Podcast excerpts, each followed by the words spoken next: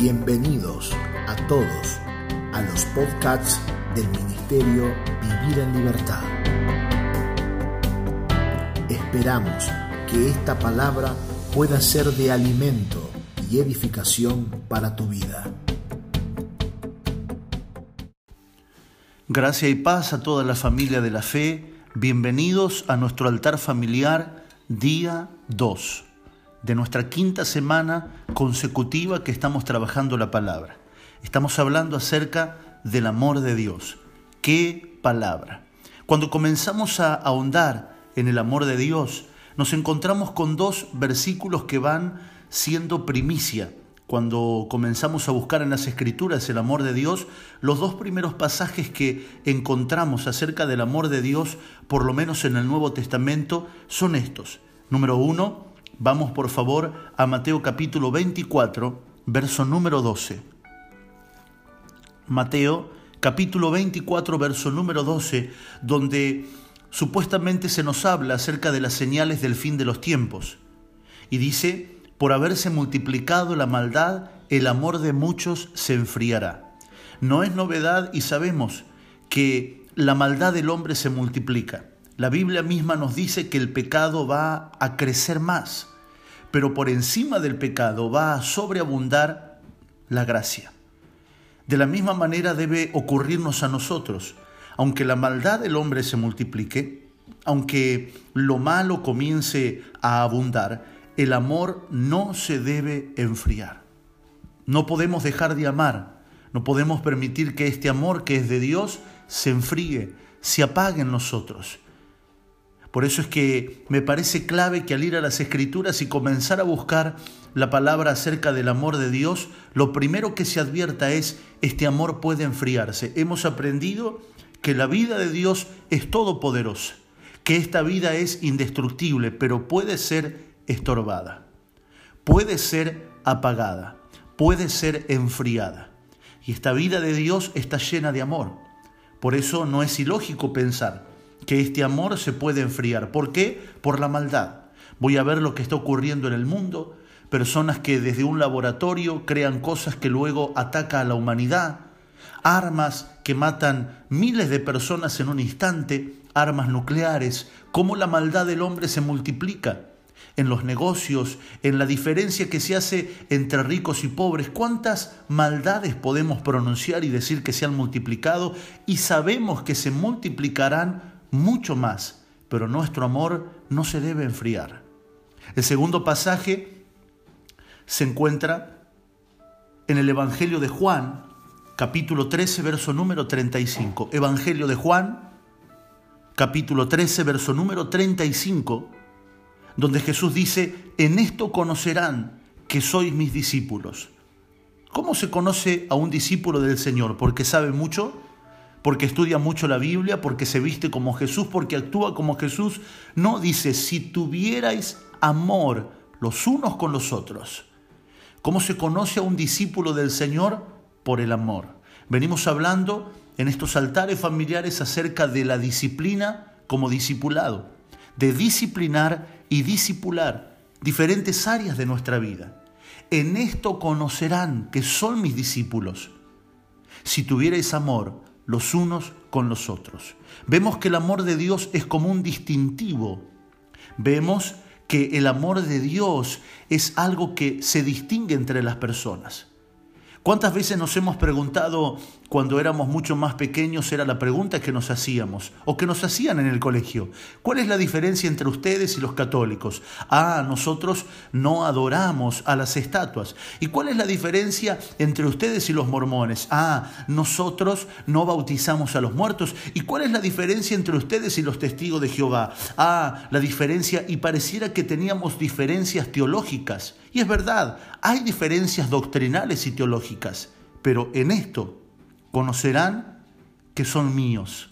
En esto conocerán que ustedes ponen en orden las cosas y se disciplinan para ser discípulos, en que se aman los unos a los otros. ¿Hay algo en tu corazón en contra de alguna persona? Debes perdonarlo.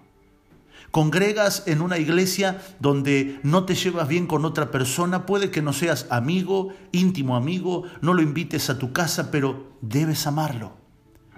Tenemos que aprender a amar a las personas. Hay algunas personas que son tediosas, hay personas que quizás tienen malas intenciones, pero nunca, nunca debe faltar el amor. ¿Por qué? Porque el amor es nuestra credencial. Puedo llamarme apóstol, puedo llamarme profeta, puedo llamarme pastor, puedo tener una gran fama en redes sociales y en el mundo. Pero si no tengo amor, seré como un estuche vacío. Seré como una cáscara que no tiene semilla adentro, no tiene alimento adentro, no tiene absolutamente nada. Y en eso el Evangelio se avergüenza. ¿Cuál es la expresión más alta del amor de Dios? ¿Cuál es la expresión más alta de Dios mismo? Todos lo sabemos. Juan capítulo 3, verso número 16. De tal manera amó. Fue tanto lo que Dios amó. Fue tal el punto al que Dios llevó el amor que Él es, que dio a su Hijo para que todo el que cree en Él no se pierda, sino que tenga vida eterna. No existe más alta expresión de amor, no existe más inmensa demostración de amor que el hecho de dar. ¿Y dar qué? Dar a su Hijo. Dios dio, Dios perdonó. Por eso es que en las Escrituras podemos conocer a Dios como el mayor dador, como el mayor ofrendador. Nunca le ganaremos a Dios dando. Nosotros podemos dar nuestro tiempo, podemos dar de nuestro dinero, nosotros podemos dar aún de nuestro esfuerzo, de nuestro cansancio. ¿Cuántas cosas podemos dar? Pero la pregunta es, ¿alguno de nosotros daría a su hijo? Mamá, ¿darías a tu hijo si alguien lo necesitara? Papá, ¿darías a tu hija si alguien lo necesitara? No, ¿verdad? Ninguno de nosotros daría a nuestros hijos si tenemos un tesoro preciado y si algo hemos hecho en esta tierra es haber engendrado esas personitas chiquititas, hermosas, que crecen siendo bebé y después se hacen grande y traen nietos a la casa y es tan precioso, pero ninguno daría a su hijo. Pero Dios sí lo hizo. Dios es amor y Dios es el más grande dador de toda la historia. Es en ese amor que nosotros tenemos que reflejarnos y permanecer. Por eso volvamos al Evangelio de Juan, en el capítulo 15, en el verso 13. Evangelio de Juan en el capítulo 15, en el verso número 13, donde dice, nadie tiene mayor amor que este, que uno ponga su vida por sus amigos. Qué precioso, ¿verdad? Jesús está enseñando acerca de quién Él es y como lo que Jesús es, es lo que Dios es, en este capítulo 15, donde se habla también de la vida verdadera y de permanecer, Jesús dice, nadie tiene mayor amor que este tipo de amor, poner la vida por sus amigos. ¿Y saben qué muchachos? En otras palabras más populares diría Jesús, yo voy a poner mi vida por ustedes. Esa es la expresión de amor más grande que tenemos. ¿Qué no puedo perdonar yo si Él puso su vida por mí? Quizás alguien diga en este día, pastor, a mí me cuesta perdonar, a mí me cuesta amar. Hay cosas que a mí me hirieron el corazón. Quiero decirte lo siguiente, el amor de Dios te va a sanar, pero tienes que dejarte sanar por el amor de Dios. El amor de Dios te va a curar, va a sanar las heridas. El amor de Dios va a perdonar. El amor de Dios hará una obra gloriosa en ti. Pero tienes que dejar que el amor de Dios te sane. Tienes que dejar que el amor de Dios te libere. Y de esa manera poder pedirle a Dios, Señor, quiero amar a través de tu amor. Si es por mis propias fuerzas, si es por, por mi propio corazón, soy limitado. Nosotros podemos amar a nuestros hijos, a nuestros primos, a nuestros hermanos, y ahí se nos acaba el amor. Y ya no tenemos lugar para el vecino, no tenemos lugar para el prójimo, pero este amor, el amor de Dios, es insondable. Quiero decirte, el amor de Dios es invencible, invencible. El amor de Dios es incorruptible. El amor de Dios, como aprendíamos en el altar anterior, del día anterior, ha sido derramado en nuestros corazones. Y quiero cerrar los últimos segundos que quedan de este audio. En Romanos capítulo número 8, en los conocidos versículos de Romanos capítulo 8 que habla del amor de Dios. A partir del verso 35, Romanos capítulo 8, verso 35, dice, ¿quién nos separará del amor de Cristo? Y ahí comienza a nombrar cosas que para nosotros serían trágicas, terribles, la tribulación, la angustia, la persecución, el hambre, el estar sin ropa, desnudos, el estar en peligro, el estar en peligro de muerte, de espada, en nuestro caso y en nuestra actualidad, de arma. Por causa de ti, dice la Escritura, todo el tiempo estamos expuestos a la muerte, pero ¿quién me separará de tu amor? ¿Quién me separará de este amor? Absolutamente nada.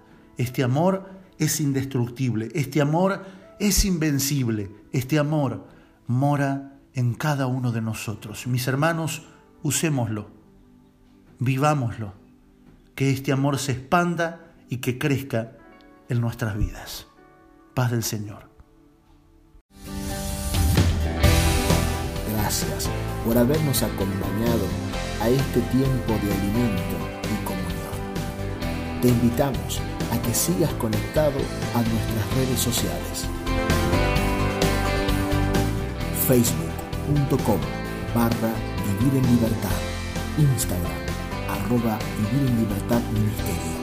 O suscribirte a nuestro canal de YouTube Vivir en Libertad Ministerio. Recordá enviarnos un mensaje para recibir los audios y materiales escritos al número de WhatsApp 2325 47 0015.